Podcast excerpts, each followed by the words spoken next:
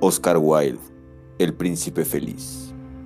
En lo alto de la ciudad, sobre una alta columna, se erguía la estatua del Príncipe Feliz, estampada toda su superficie con delgadas láminas de oro puro. Por ojos lucía dos brillantes zafiros y un enorme rubí rojo brillaba sutilmente en la empuñadura de su espada. En verdad, era muy admirada es tan hermosa como una giraldilla, hizo notar uno de los concejales de la ciudad, quien ansiaba hacerse de una reputación por tener gustos artísticos. Solo que no es útil, agregó, para que la gente no lo creyera poco práctico, lo que en realidad no era. ¿Por qué no puede ser como el príncipe feliz? preguntó una sensata madre a su pequeño hijo, que pedía llorando la luna. El príncipe feliz nunca sueña con pedir llorando nada. Me alegra que haya alguien en el mundo que sea lo suficientemente feliz, dijo entre dientes un hombre desilusionado mientras contemplaba la maravillosa estatua. Parece casi un ángel, dijeron los niños catequistas al salir de la catedral, vestidos con sus capas escarlata, relucientes y sus limpios delantales blancos. ¿Cómo lo saben? dijo el maestro de matemáticas. Jamás han visto uno. Ah, sí que lo hemos visto. En nuestros sueños, contestaron los niños, y el maestro en matemáticas frunció el ceño y pareció muy serio, pues no aprobaba que los niños soñaran. Una noche voló sobre la ciudad un pequeño vencejo Seis semanas antes, sus amigos habrían partido hacia Egipto, pero él se quedó atrás porque se había enamorado de la caña más hermosa que había visto. Se habían conocido a principios de la primavera, cuando él volaba por el río detrás de una enorme polilla, y había quedado tan prendado de su delicado talle que se detuvo a hablar con ella. ¿Te puedo amar? Dijo el vencejo a quien le gustaba ir de inmediato al punto. Y la caña le hizo una profunda reverencia. Entonces, él voló y voló a su alrededor, rozando el agua con sus alas y formando rizos plateados. Este era su cortejo y se prolongó durante todo el verano. Es una fijación ridícula, se mofaron los demás vencejos ella no tiene dinero ni demasiadas relaciones. Y además, el río estaba bastante lleno de cañas. En todo caso, al llegar el otoño, todos se fueron. Luego de que se fueran, se sintió solo y comenzó a cansarse de su amada. No, no tiene conversación, se dijo, y me temo que es una coqueta, pues siempre está filtreando con el viento. Y ciertamente, cada vez que soplaba el viento, la caña le hacía las más elegantes reverencias.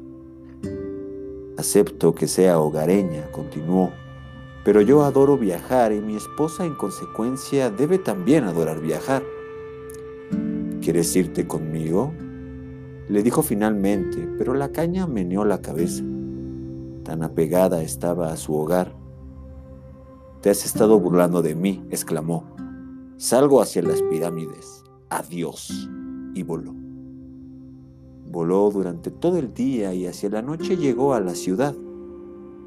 ¿Dónde me alojaré? dijo. Espero que la ciudad haya hecho preparativos. Entonces vio a la estatua en la alta columna. Me alojaré allí, exclamó. Es un buen lugar, con mucho aire fresco. Así que aterrizó justo entre los pies del príncipe feliz. Tengo un dormitorio dorado, se dijo, quedamente mientras miraba a su alrededor y se preparaba para irse a dormir. Pero justo cuando iba a colocar su cabeza bajo el ala, una enorme gota de agua cayó sobre él. ¡Qué curioso! exclamó. No hay una sola nube en el cielo. Las estrellas se muestran nítidas y brillantes, y sin embargo llueve. El clima del norte de Europa es de verdad terrible. A la caña solía gustarle la lluvia, pero era solo por egoísmo. Entonces cayó otra gota. ¿De qué sirve una estatua si no puede detener la lluvia? dijo. Debo buscar un buen remate de chimenea y decidió ponerse a volar. Pero antes de que hubiera abierto las alas, una tercera gota cayó y miró hacia arriba y vio. ¡Ah! ¿Qué es lo que vio? Los ojos del príncipe estaban hinchados de lágrimas y lágrimas corrían por sus doradas mejillas. Su rostro se veía tan hermoso a la luz de la luna que el pequeño vencejo se llenó de misericordia. ¿Quién eres? Dijo. Soy el príncipe feliz. ¿Por qué lloras entonces? preguntó el vencejo. Bastante me empapaste. Cuando estaba vivo y tenía un corazón humano, contestó la estatua, no sabía lo que eran las lágrimas, pues vivía en el palacio de Saint Soquin, donde a la pena no se le permite entrar.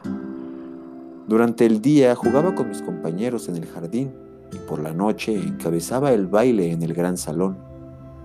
Alrededor del jardín se extendía un altísimo muro, pero nunca me preocupé por preguntar qué era lo que había detrás de él. Todo mi entorno era tan hermoso. Mis cortesanos me llamaban el príncipe feliz. Y de verdad, fui feliz. Si el placer fuera felicidad. Así viví y así morí. Y ahora estoy aquí, muerto. Me han colocado aquí tan alto que puedo ver toda la fealdad y toda la miseria de mi ciudad. Y a pesar de que mi corazón está hecho de plomo, no puedo sino llorar. ¿Qué? ¿No es de oro sólido? Dijo para sí el vencejo. Era demasiado bien educado como para hacer cualquier observación personal en voz alta. Bien lejos, continuó la estatua con un profundo tono musical. Bien lejos, en una callecita, hay una pobre casa. Una de las ventanas está abierta y puedo ver a una mujer sentada a la mesa. Su rostro está apagado y cansado, y sus manos son burdas y están enrojecidas, llenas de pinchazos de aguja, pues es una costurera borda apasionarias en un traje de raso para la más amada de las damas de honor, de la reina que ha de usar en el próximo baile de la corte. En una cama en un rincón de la habitación, su pequeño hijo yace enfermo. Tiene fiebre y pide naranjas. Su madre nada tiene que darle, salvo agua del río, por eso él llora. Vencejo, vencejo, pequeño vencejo, ¿no quieres llevarle el rubí que está en la empuñadura de mi espada? Mis pies están fijados a este pedestal y no puedo moverme. Se me espera en Egipto, dijo el vencejo. Mis amigos vuelan ahora de un lado al otro del Nilo y les hablan a las enormes flores de loto muy pronto irán a dormirse en la tumba del gran rey. El mismo rey está allí en su decorado ataúd, envuelto está en lino amarillo y embalsamado con especias. Alrededor de su cuello lleva una cadena de jade verde pálido y sus manos parecen hojas marchitas. Vencejo, vencejo, pequeño vencejo, dijo el príncipe. ¿no quieres quedarte conmigo por esta noche y ser mi mensajero? El niño está tan sediento y la madre tan triste. No creo que me gusten los niños, contestó el vencejo. El último verano, cuando me paré en el río, por ahí andaban los niños groseros, que siempre se la pasaron tirándome piedras. Jamás me atinaron, por supuesto. Los vencejos volamos demasiado bien para eso. Y además, yo vengo de una familia famosa por su agilidad, pero aún así, fue una señal de falta de respeto. Pero el príncipe parecía tan triste que el pequeño vencejo se arrepintió. Hace mucho frío aquí, dijo, pero quiero quedarme contigo por esta noche y ser tu mensajero. Gracias, pequeño vencejo, dijo el príncipe. Entonces el vencejo desprendió el gran rubí de la espada del príncipe y voló con él en el pico sobre los tejados de la ciudad. Pasó la torre de la catedral, donde estaban esculpidos los ángeles de mármol blanco. Pasó el palacio y oyó el sonido del baile. Salió al balcón una hermosa joven con su amado. Qué maravillosas están las estrellas, le dijo él, y qué maravilloso es el poder del amor. Espero que mi vestido esté listo a tiempo para el baile oficial, contestó ella. He encargado que le borden pasionarias, pero las costureras son tan perezosas. Pasó sobre el río y vio las linternas colgando de los mastiles de los barcos. Pasó sobre el gueto y vio a los viejos judíos regateando entre ellos y pesando el dinero en patenas de cobre. Al fin llegó a la pobre casa y miró hacia adentro. El niño tosía afiebrado en su cama y la madre se había quedado dormida, tan cansada estaba. Brincó hacia adentro y depositó el gran rubí sobre la mesa al lado del dedal de la mujer. Luego, voló con tiento alrededor de la cama, abanicando la frente del niño con sus alas. Ah, ¡Qué fresco me siento! dijo el niño. Debo estar mejor. Y cayó en un delicioso sopor. El vencejo volvió después con el príncipe feliz y le contó lo que había hecho. Curioso, comentó, pero ahora me siento bastante acalorado a pesar de que hace tanto frío. Eso es porque has hecho una buena acción, dijo el príncipe. Y el pequeño vencejo se puso a pensar y enseguida se quedó dormido. Pensar siempre le daba sueño. Cuando amaneció, voló al río y tomó un baño. Qué extraordinario fenómeno, dijo el profesor de ornitología mientras pasaba por el puente. Un vencejo en invierno. Y escribió al periódico local una larga carta sobre el asunto. Todo el mundo la citaba. Estaba llena de tantas palabras que nadie podía entender. Esta noche me voy a Egipto, dijo el vencejo, y el proyecto lo puso de muy buen humor. Visitó todos los monumentos públicos y se sentó un largo rato en lo alto del campanario de la iglesia. A donde quiera que fuera, los gorriones trinaban y se decían los unos a los otros. ¡Qué forastero tan distinguido!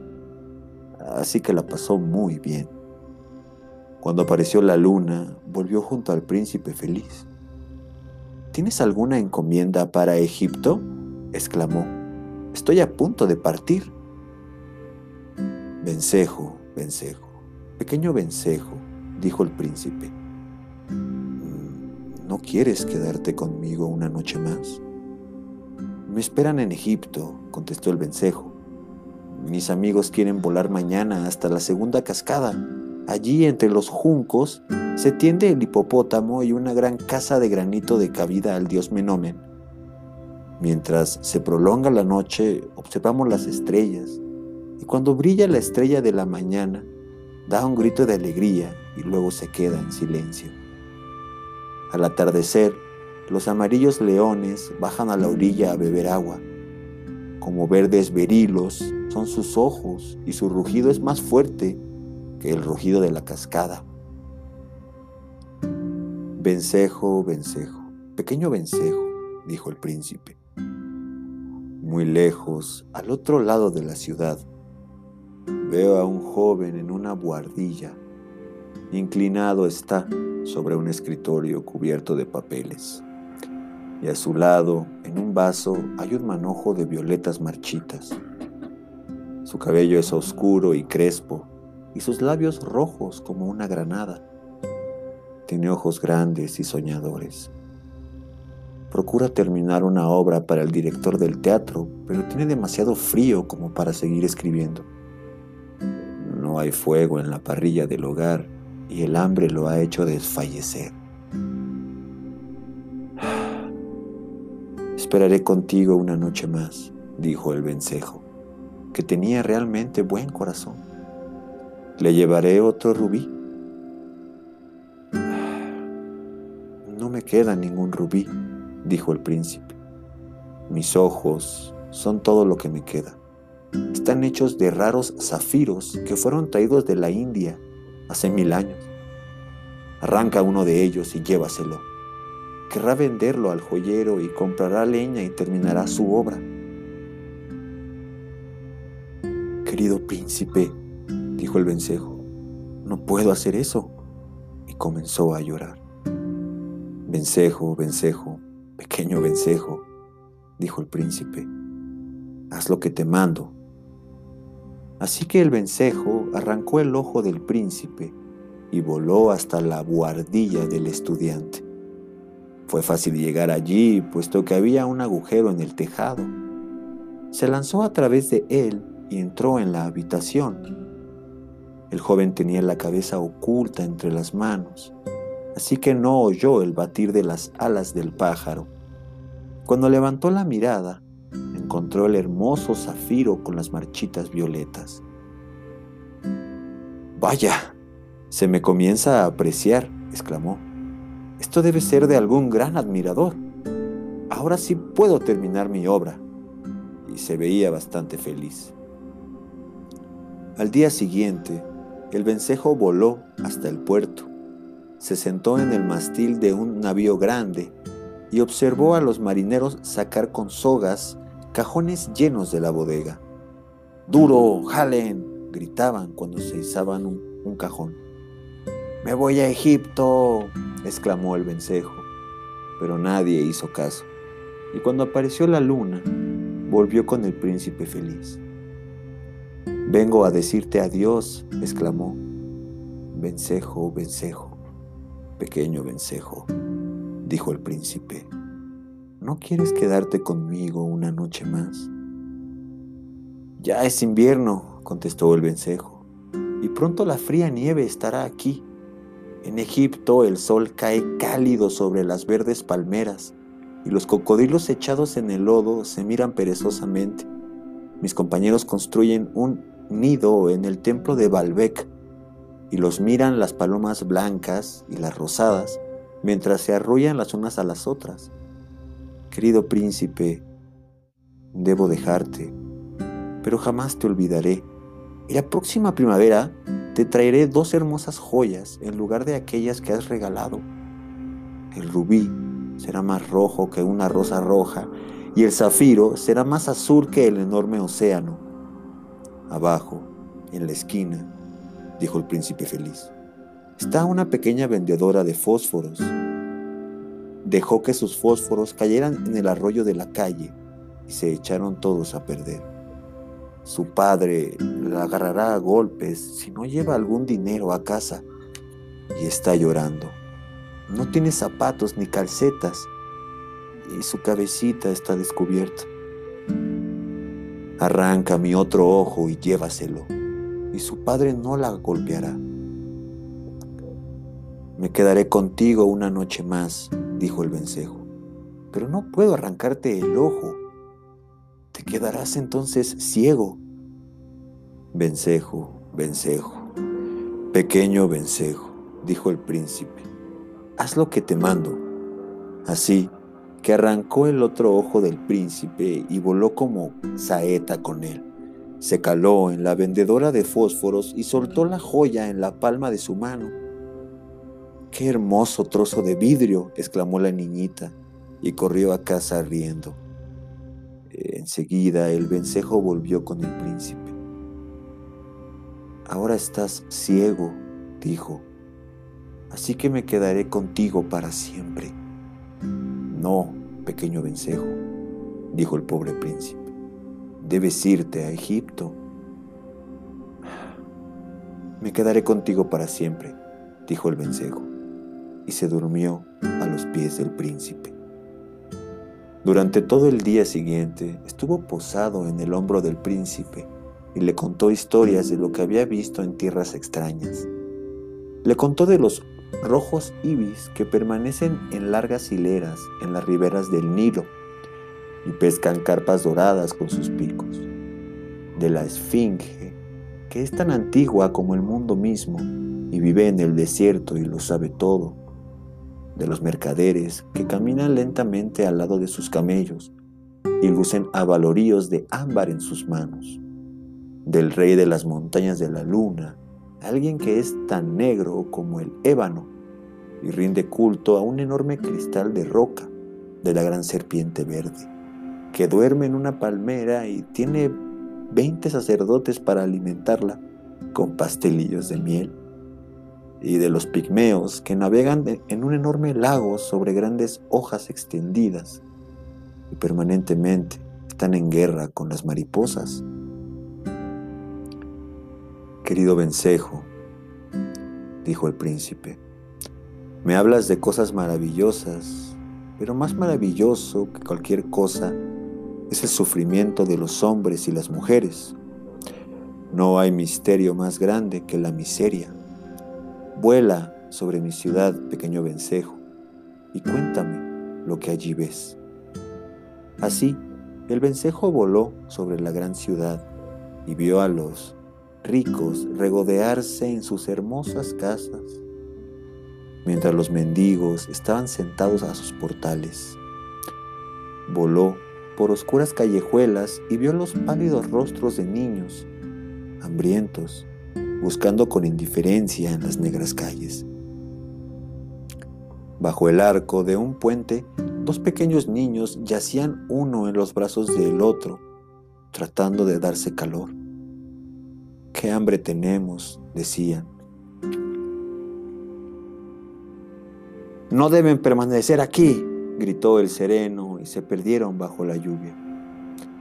Entonces volvió y le contó al príncipe lo que habían visto. Estoy cubierto de fino oro, dijo el príncipe.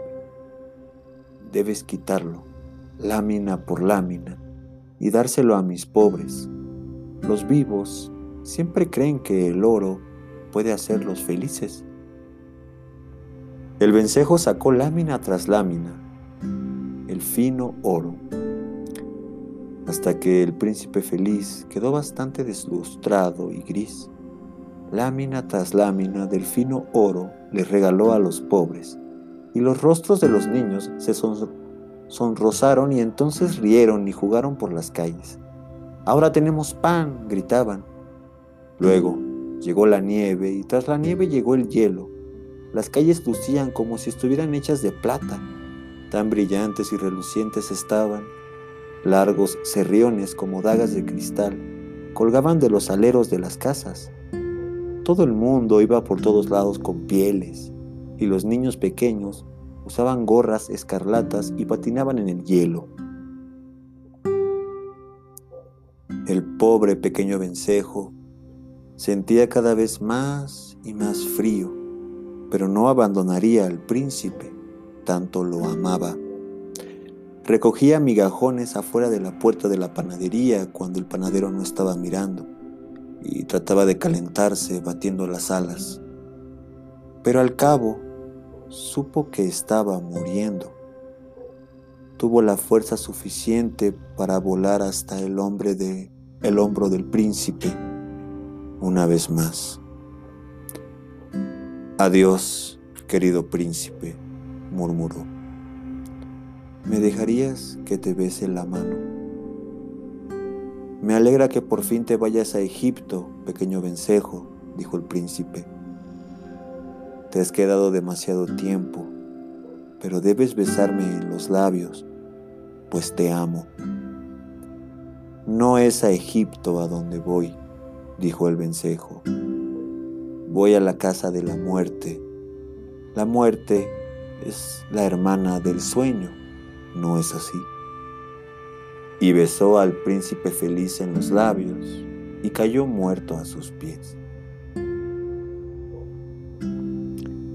En ese momento, un singular crujido sonó dentro de la estatua, como si algo se hubiera quebrado.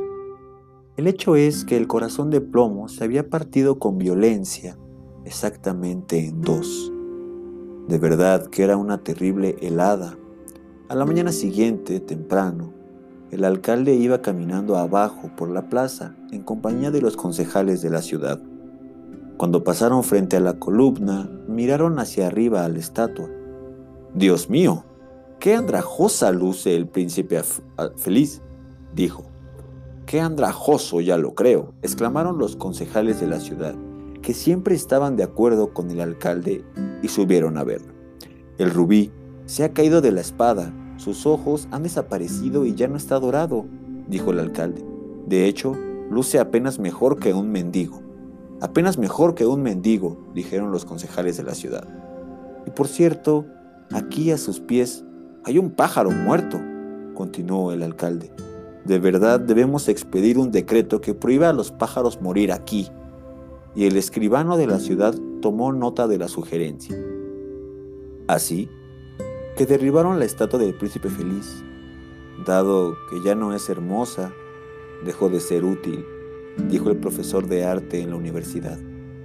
Entonces fundieron la estatua en un horno y el alcalde convocó a una reunión de la corporación para decidir qué había que hacer con el metal. Debemos tener otra estatua, por supuesto, dijo, y debe ser una estatua de mi persona. De mi persona, dijo cada uno de los concejales de la ciudad, y empezaron a discutir. Cuando los escuché por última vez, seguían discutiendo. Qué cosa extraña, dijo el capataz de los trabajadores en la fundición. Este corazón quebrado de plomo no se funde en el horno. Debemos tirarlo. Así que lo arrojaron sobre un montón de basura, donde yacía también el pequeño vencejo muerto. Tráeme las dos cosas más preciosas de la ciudad, dijo Dios a uno de sus ángeles, y el ángel le trajo el corazón de plomo y al pájaro muerto. Has elegido con sabiduría, dijo Dios, pues en mi jardín del paraíso, este pequeño pájaro cantará eternamente y en mi ciudad de oro me alabará el príncipe feliz.